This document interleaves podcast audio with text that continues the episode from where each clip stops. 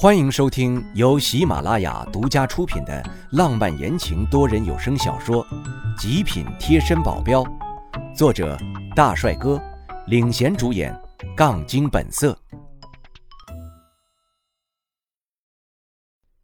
第一百七十七章，孤儿院。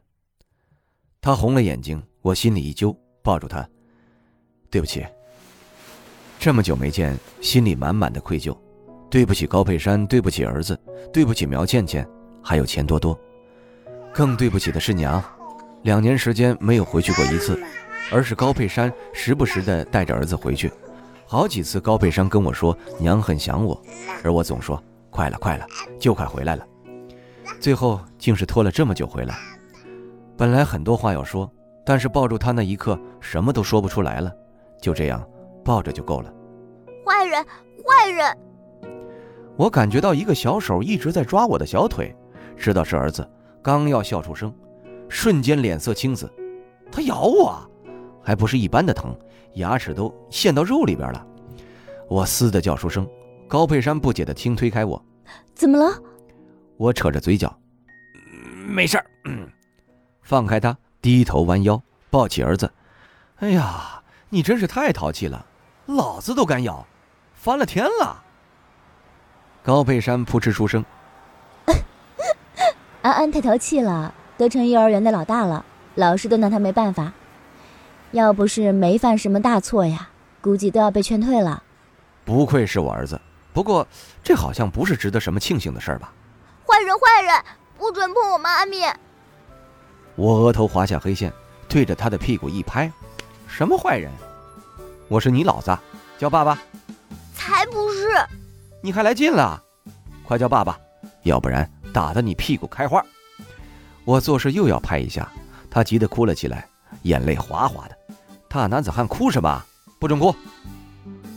我越说他哭得越带劲儿，一时之间还真不知道怎么好了。我无奈地看向高佩山，他莞尔一笑，过了孩子。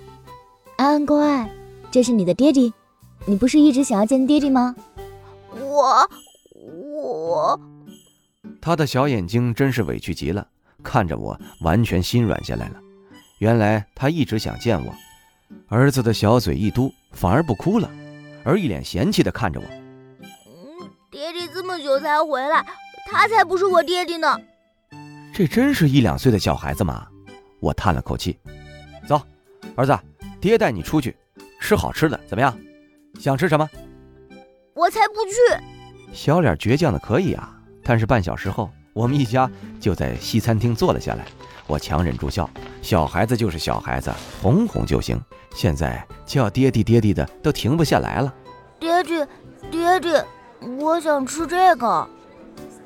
他肉肉的小手指着菜单上上面的图片，一样又一样，已经快十几样的小吃了。服务员在一旁已经乐呵的不行了。高佩山按住儿子的小手，安安，可以了。这么多，你的小肚子吃不下的，不能浪费了，知道吗？好吧。他笑眯眯的对着服务员：“就要这些了。”好的，小帅哥，你真可爱。儿子不解的呆呆的看着高佩山：“妈咪，我有没有电视上的美女可爱啊？”我差点嘴里的一口白开水喷出来。儿子脑子里都在想些什么呀？我一个小螺丝过去，小子，你还小，别想这些乱七八糟的。等你长大了，那些人都老了，你肯定看不上。爹给你找个漂亮的小美女去。哎哎哎！我这话还没说完，就感觉到耳朵一阵一阵的痛。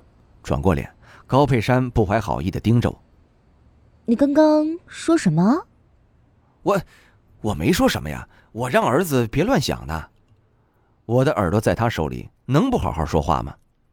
不过，高佩珊平时一个淑女形象，现在怎么就成一母老虎了？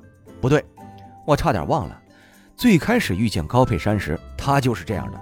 只是跟李明分开后怀孕了，又被赶出家门，遭遇的事情让她变得沉默。现在总算是回归到原样了，我松了口气，这样才是最好的。我对她讪笑着：“老婆，哎，咱吃东西，吃东西了。”他脸一红，谁是你老婆呢？儿子都有了，你还想抵赖？就欠一个婚礼而已。等跟娘说了，我们就去办婚礼去。这是我欠她的。林伟，一道熟悉的声音传来，我浑身一颤。这这不是？转过头，身后还是那一道身影，不过好像瘦了不少，脸庞看着也成熟了。苗倩倩，还有钱多多，还真是你。刚刚还以为我看错了。他淡笑着，手中提着不少的衣服袋子，应该是刚刚逛了街，现在正找地方吃饭呢。眼看他们就一下子坐在了旁边的空位置上，我下意识的一句话脱口而出：“一起吃吧。”高佩山眼神暗淡了点，我才意识到，我是不是说错话了？场面一下子尴尬了下来。苗倩倩无所谓的笑笑：“你们一家人吃饭，我就不打扰了，而且这位置也坐不下。”我们这位置最多坐四个人那种，坐了我高佩山和儿子，的确是坐不下苗倩倩和钱多多了，这下就更尴尬了。我们找个大点的包厢吧。这是高佩山说的，他变回了之前贤惠淑女模样，我的心跟着一揪，尴尬的都不知道说什么好了。还是不了。他们已经坐下，拿着单子点吃的，这顿吃下来也只有儿子吃的最香，一直吧唧吧唧的。剩下的我们都没吃几口，吃完结账，我给苗倩倩他们一起结账了，他们笑笑就往另一个方向走，还是高佩山说道：“一起走吧。”他们犹豫着，我说道：“这么久没见，就当是聚聚吧。”苗倩倩还在犹豫，钱多多赶紧抢先说道：“那就一起吧。”儿子被高佩山抱在手中，一路走过，都是沉默的，我实在受不了了。才出声问道：“ 你们下午是要去哪儿啊？”钱多多神色有点不自然了。我们也没什么主要的事儿。都表现这么明显了，我怎么会相信？直视着苗倩倩，真没什么事儿。他笑着说道：“下去啊，要去孤儿院。去孤儿院做什么？”钱多多走在前面，边跳边说。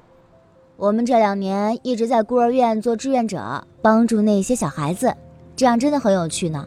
那一起吧，我也想去看看。心里觉得奇怪，只是去孤儿院而已，怎么刚刚钱多多的神色不自然，还是在隐瞒着什么？不过等到了就知道了。孤儿院并不远，很快就到了。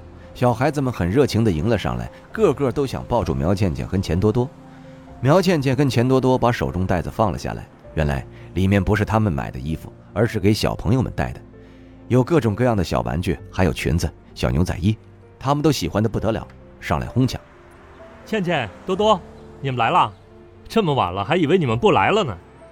一个年轻男人从里面走了出来，手上还拿着一个粉笔，应该是在这里做志愿教书的吧。钱多多这会儿的神色更不自然了，尴尬地站在我面前，好像想要挡住什么。林伟。我带你们去逛逛这里吧，这里还挺大的。我眉头一皱，问道：“那男人是谁啊？我怎么感觉他看苗倩倩表情不对呀？”啊，这……钱多多苦着脸，这里面要是没鬼，我都不姓林了。